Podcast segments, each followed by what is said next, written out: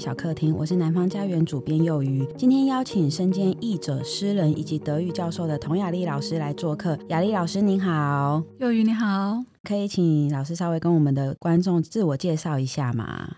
大家好，我是童雅丽。我其实常年从事就是翻译的工作。那我自己有出版过三本诗集，分别是《边地微光》《月照无眠》以及《梦游地》。从二零一九年二月开始，我开始在辅仁大学德语系任教。我跟雅丽老师第一次合作的时候，就是邀请老师翻译我们的德语书《马克思爱情与资本论》。那这本书是透过马克思的好友，就是恩格斯的视角，在恩格斯临终之际呢，向马克思的小女儿诉说他父亲的故事。那有可能因为作者本身有编剧跟导演的身份，然后也可能是雅丽老师一笔的关系，所以这本书读起来好像广播剧一样，非常流畅，然后又充满的戏剧效果，所以我们也想问问看老师啊，在翻译这本书之前，老师有做过什么样的准备工作吗？其实当初在接这本书的翻译的时候，是我还没有拿到福大教职的时候，嗯、也就是我其实当时我是打算就是当译者，以及好好当个作家，所以呢，在做翻译的时候，我并没有预设我一定要去接什么样的书，嗯、但是接到子华姐的这样的一个邀约的时候，我觉得他其实对我来说也。是一种我自己个人职涯上的回顾，因为我曾经在《破周报》当过记者。那《破周报》是从一九九零年代创立，一直到千禧年过后十几年的时候的一个蛮重要的一个青年左翼刊物。嗯、那我觉得要翻译《马克思爱情与资本论》这本书，首先要对于就是马克思有一定的了解。那再来是你要知道什么是左翼的精神，当然你要知道马克思他的一生的故事。嗯、那其实现在网际网络是非常发达。的那你要去了解很多的关于名人的传记的历史的时候，甚至 Wikipedia 可以告诉你一切。所以，我是否应该要做好任何的准备呢？我认为我最重要的准备还是翻译的功力。对，也就是说，我能够精确的掌握这个语言，然后我能够精确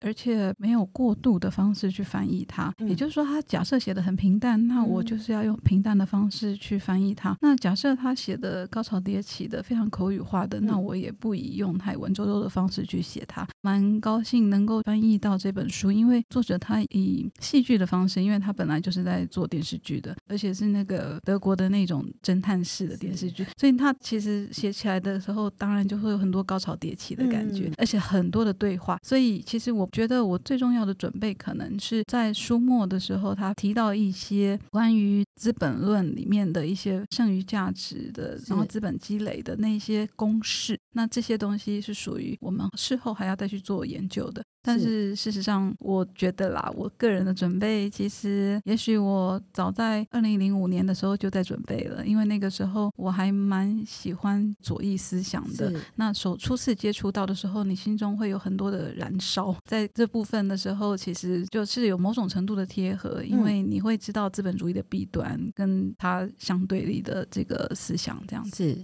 是我记得老师在翻译期间呢，也还没有开始接教职的时候，有跟我们说到要去史特伦的欧洲翻译中心驻村。然后你那时候也来信跟我们说，你想要顺道造访波朗啊，还有科隆跟特里尔的马克思之家，然后也想要去科隆附近的恩格斯之家。可以请老师跟我们分享这次驻村还有旅游经验吗？好的，其实翻译驻村呢是在德国一个蛮长久的传统，应该说是欧洲。在德国的话，我是从几年前，大概这十年内开始陆续接触到。所以我拿到驻村的补助至少有两次，嗯，那这次是我最近一次的驻村的经验，因为我其实没有做太多的人生的规划，包括教职的这些等等。嗯、那因为当初去念博士也不是为了当老师，但是我觉得自己的方向其实一直都是想要站在就是华语跟德语之间做一个桥梁，嗯、所以我觉得去驻村是必要的。嗯，那这两个文化之间，你在透过翻译的过程之中，你其实是可以去认识到新的环境跟新的朋友。那这个朋友呢，他其实有的跟你相应的、相对的一些类似的一些经验，那你们可以去共同的交流与吸收。那所以呢，透过一些驻村的基金，像德国有这个德国翻译基金，那他们也有挹注很多的资源在各大的驻村地。那所以一些文学馆，包括了这个史特伦他的译者之家，他其实特别的。的是，它是位于这个德国与荷兰的边境之上，它是在德国境内。嗯。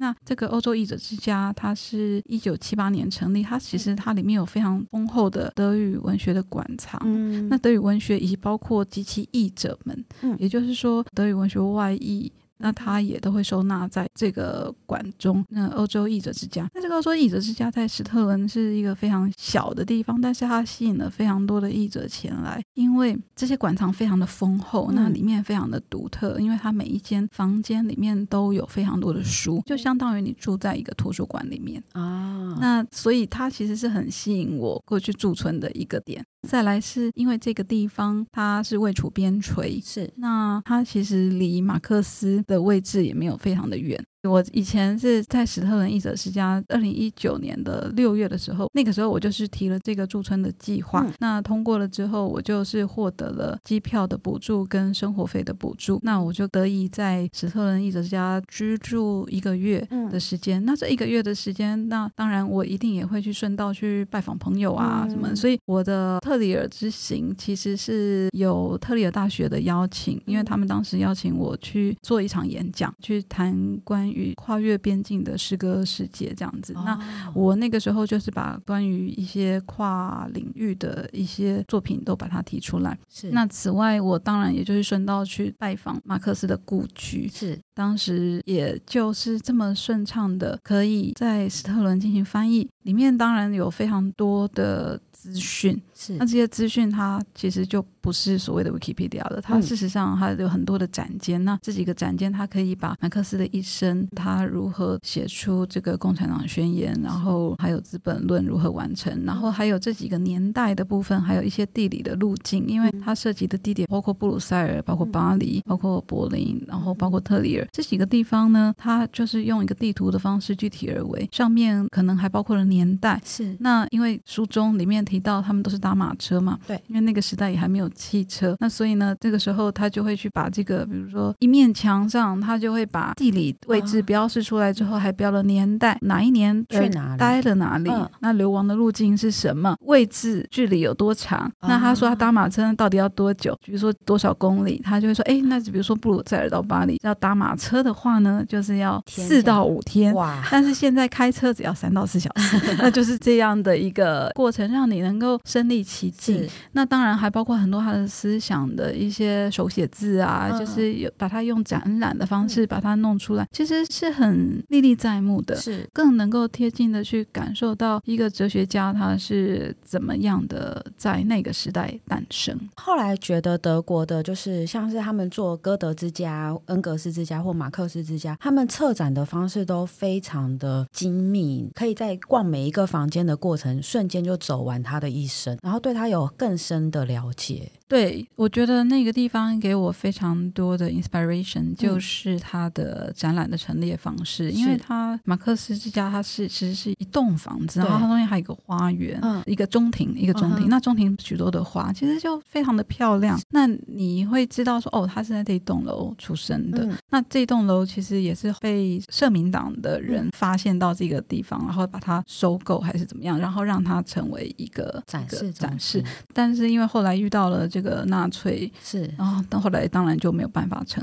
然后直到后来才出来的，应该是八零年代吧，我忘了是什么时候。哦、所以我觉得这个是一个很有历史的场景。嗯、那这个地方其实应该是说，我们读万卷书，行万里路吧。嗯、虽然说现在我们都非常的方便，每个人手上的 smartphone 可以带我们环游世界，但是我觉得我作为一个译者，每次我带着一本书去到一个地方，实地的去走访那里的时候，无论我吸收进去的资讯有多少？因为我不是真的来做研究的，我是要来翻译它的。我不是带着一个学者的精神要去抽丝剥茧，因为一个学者事实上他在图书馆里面抽丝剥茧的内容跟资讯可能更远多过于他真的走过去了。是，除非他要去做考古，但是我觉得这样子的带着这些东西的时候，能够可以让我更加的身临其境。嗯，而且它带给我的影响其实是很深远的，所以很谢谢你的邀请，让我把三年前的这些照片终于又挖出来。因为那时候我没有在脸书放太多照片，因为我没有时间，因为每天都在产产生太多的照片。我最近才在重构我那一趟旅行，也许慢慢的可以把它整理出来。嗯、因为包括你刚刚提到的恩格斯之家，哦、因为恩格斯是马克思的好朋友，那他其实是纺织工厂的巨子的、这个、小开，他家就是开纺织厂。那我其实我就是又发现到，我其实也有去逛恩格斯之家。恩格斯之家他在他的位置呢，其实是在 Wuppertal。那 Wuppertal 可能学舞蹈的人会知道，嗯、因为他是一个德国很著名的舞蹈家 Pina Bausch 他的故乡。哦、那所以 Wuppertal 它有一个特点，它的地铁呢是悬浮在空中的，人家的轨道是在底下，是然后在地上走。可是它是它的轨道在天空，所以如果你有看 Wim Wenders 的温德斯的电影，嗯、他的电影还有拍 Pina，他拍 Pina 的那个三 D 版，那它上面的是悬浮在空中的这个轨道，它底下的车厢是这样子跑的。所以那 Wuppertal 是一个很特别的地方。那它除了名产就是我们的 Pina 那再来呢，还有就是这个 Schwebebahn，就是悬浮地铁嘛，不要这个悬浮列车，这是他们一般的日常之交通工具。嗯、那还有一个就是恩格斯之家，因为 Wuppertal 也是一个很重要的一个纺织工业生产的一个地方，嗯、所以它这个工业城，它其实诞生了很多，就是它那种冷峻的一个工业的感受，它其实带给了艺术家、编舞家一些灵感。嗯、那它同时呢，它的纺织业产生的这个财富呢，溢注在我们的马克思的身上，对，使他能够去安然的去创作、嗯、发展他的思想。那我觉得这是一些地方它带来的影响力。嗯、那所以去到恩格斯之家，同样也是它里面也有很多的年代啊，他做了什么事情。但是你可以看得见很多的照片，然后它里面会有他的父母亲、他的家人，还有他的太太，所有很多的东西，你可以看得见一些时代的痕迹在里头。我觉得很有趣，好期待老师到时候把照片整理出来。我常觉得，因为现在是图像时代，那我再放那么多图有什么意思呢？但是我有时候也觉得放的话，是不是应该写些什么？因为有一阵子台湾其实很流行游记的出版，嗯、但是我自己还在思考我要怎么去消化这些东西，哦、就是说我是否应该把它好好写下来？但是写下来是要怎么情境呢？我觉得也。也许有朝一日，因为慢慢累积了一些散文吧，嗯、那未来也许有机会是从这个方式去侧面的看我自己的旅游历程，这样子啊、嗯哦，好期待哦！昨天确实是非常用心的在整理照片 跟回看那些路径，确实是希望未来还是有机会可以这样子跑啊！希望 我在想说，这本书的最困难的地方会不会就是他提到《资本论》的内容的时候？对，《资本论》的内容，其实这个部分真的是要。去透过中国大陆的译本，大陆译本是最棒的。是那所以那时候当然我是靠着他们的译本去理解更多。嗯，那其实里头因为我自己数学不是很好，嗯、那其实里面后来涉及了一些剩余价值的公式。是那这个部分确实是我最没有办法的，所以当时也很感谢幼鱼，就是你是我的编辑。是那其实你非常的负责的陪着我一字一字的去校对它。那这个部分确实是产生了困难，但是你可以帮助我，可以一起。读过，我觉得真的很感谢。没有没有，因为刚好大学念经济系。哦，对对对，但是我什么东西都忘了，啊、太有趣了，就只是刚好回想，然后就靠着学过的经历查一下资料这样子。对啊，因为我研究所也不是念经济嘛，我研究所后来就念了西洋美术史，所以现在脑子里面只剩下西洋美术史的东西，经济的东西就只能靠 Google 了。哎，所以现在真的是反走过必留下痕迹。是啊是啊，就是、就是还是偶尔会碰到，就觉得。啊，没有白费那四年，嗯、不然其实一直觉得那四年不知道在干什么。啊、呃，我觉得真的耶，就是我们不要去忽视我们曾经所学过或曾经经历过的一切。嗯、是啊，其实他都是在未来的任何一个时刻做准备。对对对对。那我想请教一下，说到自己所有的经历，老师身为诗人啊、译者，然后现在又身兼教职，这三重身份会互相影响吗？是好的影响呢，还是有时候是冲突跟矛盾的？关于身为译者、诗人、以及教师，教师这三样东西，确实是很痛苦的。说实在的，我其实是因为我的博士论文交了之后，我好无聊。嗯、我在家里，我无语问苍天：人生这么无聊下去，我会死诶、欸，在家里，我就觉得说，哎，我宁可忙死，我也不要闲死。结果好像一下子所有事情都一起堆上来了。对的，所以我有点后悔，当初不应该说那句话的。对，后来真的忙死了，我每年都要上医院诶、欸，啊、嗯，太可怕了，真的是压力太大，真的是压力大到。哦，不知道怎么说。那因为我不知道为什么，其实是不是因为我自己劳碌命的关系，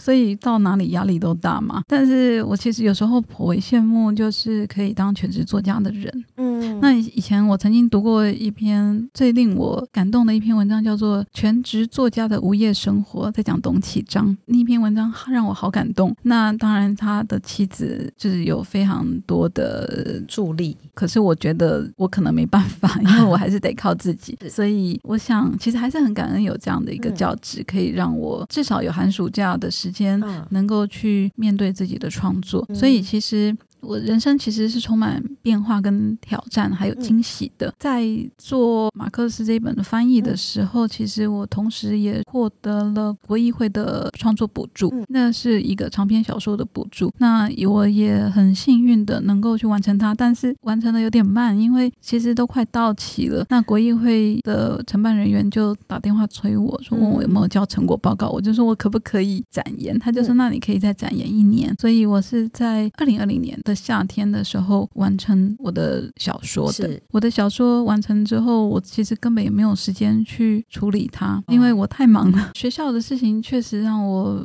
有点焦头烂额，因为你要做研究，你要教学，你要辅导。现在的教授也许跟我小时候的时候的教授是不同的状态。现在的学生其实会比较想亲近老师，所以我身上感受到的。很多的东西是来自于学生，嗯、但是其实学生也给我很多的激发，我很多的潜能吧。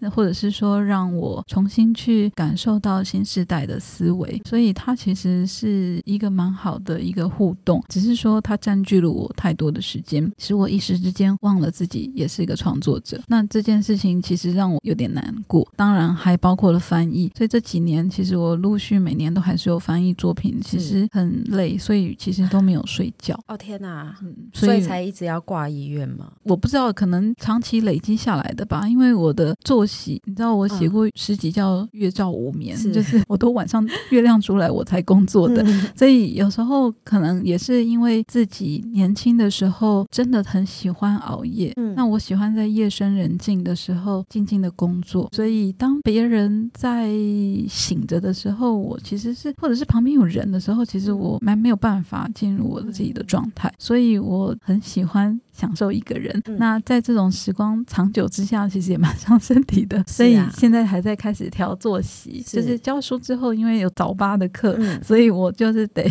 六点就起床。那这样就不能够再熬夜到天亮了。哦、天哪，好可惜哦！嗯、半夜的时候写东西的确是最有灵感、写最好的时候。我以前刚开始当编辑的时候，也是很多文案都是在半夜的时候自己写完的。对啊，我很好奇，你现在如果有小孩，你要怎么？哦，一样啊，一样是晚上工作，等孩子睡了。对啊，不知道怎么办哎，这个事情真的无解。可能从以前就是一直都是习惯半夜工作，就是会觉得那个时候精神最好。我觉得太习惯这个模式了，目前不会觉得困扰了。我现在确实是有在调作息，因为就没有办法再像以前一样月照无眠，哦、要醒来了，所以我就会早睡早起。嗯、但是这种早睡早起，我想也是一个好的改变。但是搞的改变对。对于翻译是比较有用的，因为翻译我觉得还是白天翻比较好。哦、也就是说，就不要在夜里翻，夜里可能比较适合创作。对，所以以后的时间可以规划一下，就是 十一点到三点的时候是肝休息的，肝要休息的时候，那时候可以写诗。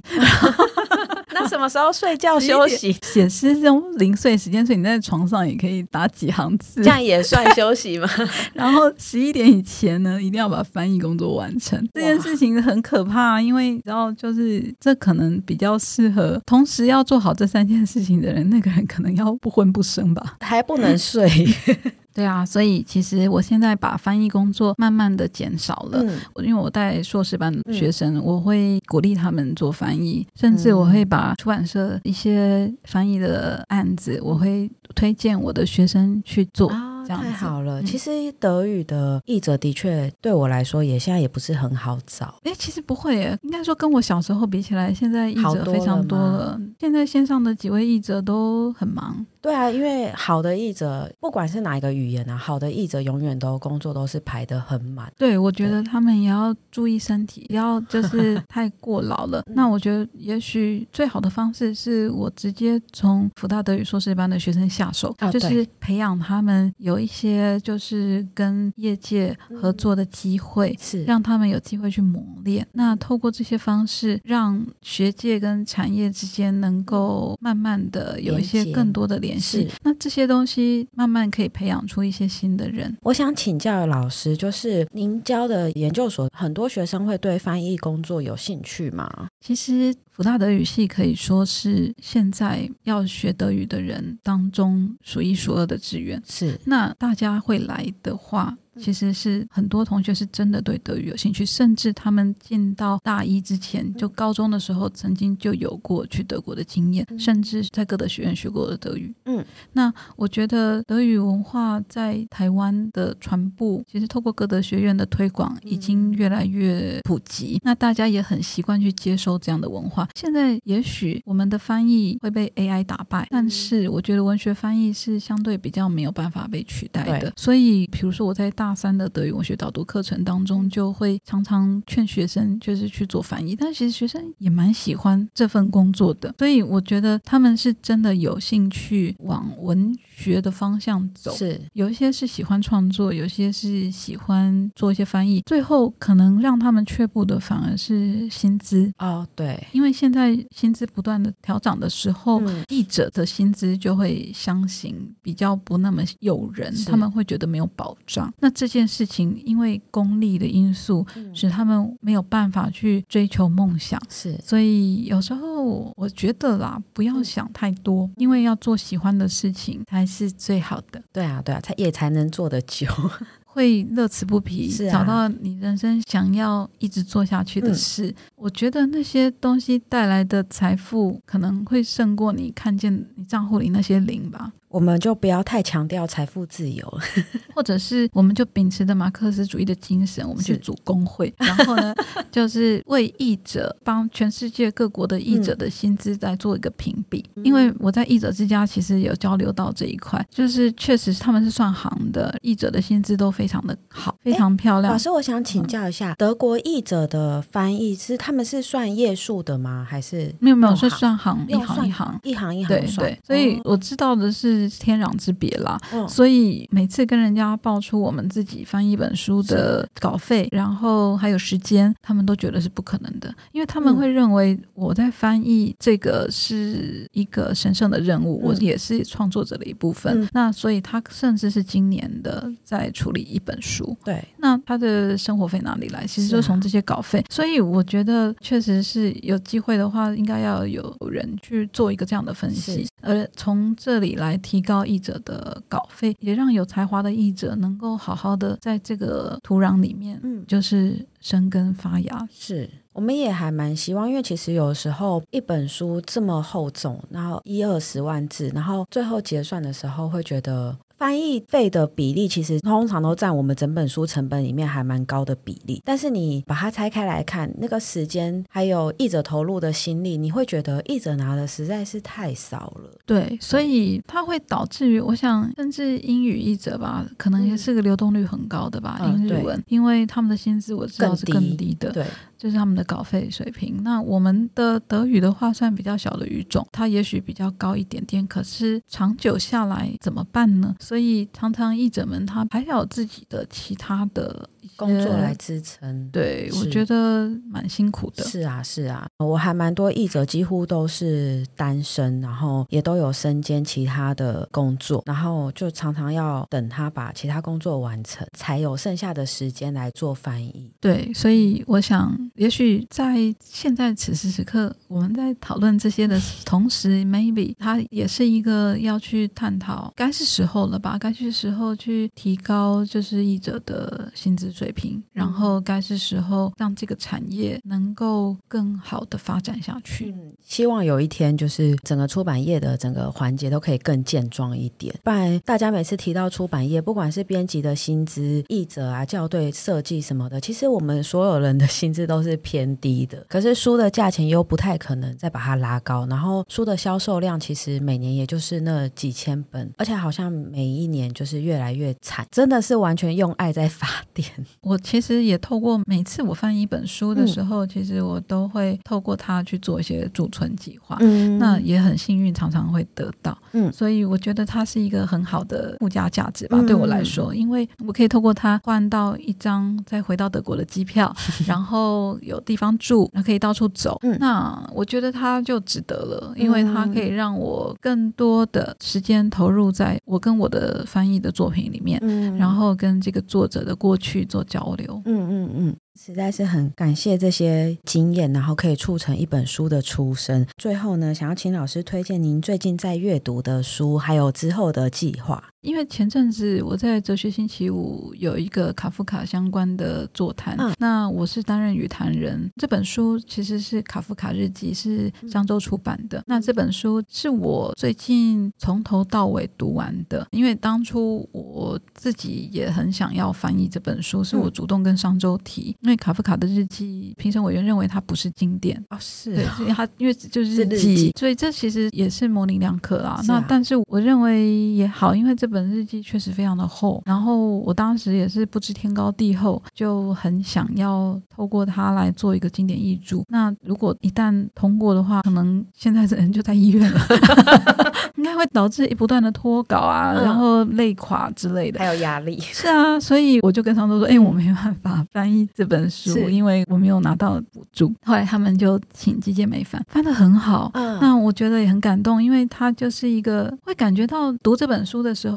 因为你自己对卡夫卡有研究、有翻译，我翻译他的中短篇全集，那季建梅是翻译三大长篇，那会有一种大家一起努力的感觉。嗯、我觉得作为一个译者，最高兴的事情是，你知道小时候你去成品看到德语文学的那一柜，可能当时只有歌德的一些作品，然后就没有了。嗯、但是这二十年下来，你知道，慢慢的有一些同道的人、同路的人，嗯、我们在不同的地方，同时的在一个领域里耕耘，那他慢慢。的被长成了一片草地，那种感觉其实是很高兴的，嗯、因为它不是只是一个人独有的成就，是而是几个人他要一起耕耘出来的。读这本卡夫卡日记的同时，当然他会给我很多的灵感，因为我知道他的中短篇在写什么，那我看了他日记在写什么，嗯、然后他还有一些情书，那这些东西他们可以慢慢的交汇，嗯，融合在一起，变成了一个学门。嗯，那这个东西是。还可以再继续深入探究的，嗯、所以每次读卡夫卡是很有感情的。嗯、即便是他的日记，一天可能有时候只有一行，但是读他的时候，你就会有一种灵魂伴侣的感觉。而且这个灵魂伴侣，他的建构不是只有卡夫卡一个人，嗯、还有比如说后面我们这些作为译者、引武者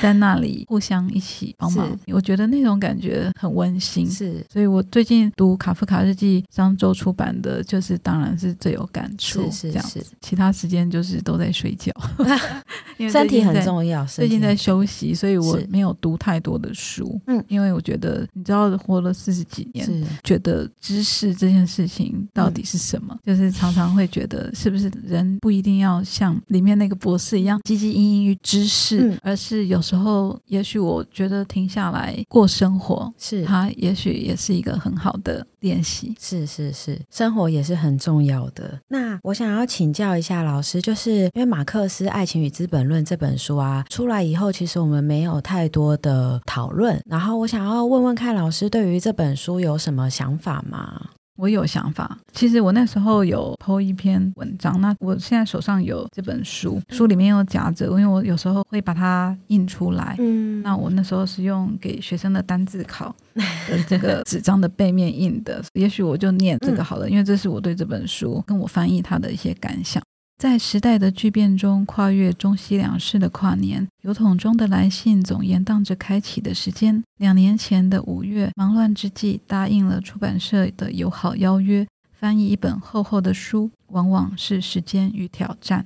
在一月将近，奥斯维辛解放七十五周年的这一天，终于找到了一个对的时刻，展读这本曾经花上许多心血的译作。可以明白，有过纳粹阴影的这个国度，如何在一九六八年借着左翼的学生运动来释放那沉重的灵魂。广播中与电视里，那一再而再重播数十年来不断讨论至今的历史错误，促使青年不断反省，并试图永远记住。先不论这位哲学家的思想在许多国家的政治实践如何，一种精神却继续使西欧的知识人信仰。而与曾经在铁幕中的东欧青年形成一种奇妙的双重视野。同样风靡德国数十年的侦探影集《案发现场》，他的编剧基廷格先生，也许因为个人爱好，又或者因为懂得青年，他将马克思的人生写成了一出剧。毕竟，这位哲学家的一生确实有太多曲折的故事，每一种主义都有它的优点与缺点，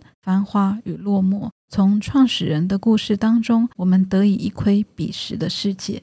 哇，真的很感性呢！谢谢老师的介绍。如果各位观众呢，对《马克思爱情与资本论》这本书有兴趣的话，欢迎到各大书店，我们目前都还在贩售。南方家园小客厅呢，固定在每周四更新最新讯息呢，请见南方家园脸书及 IG。如果有任何想法，欢迎留言讨论。我们下集见，拜拜，拜拜。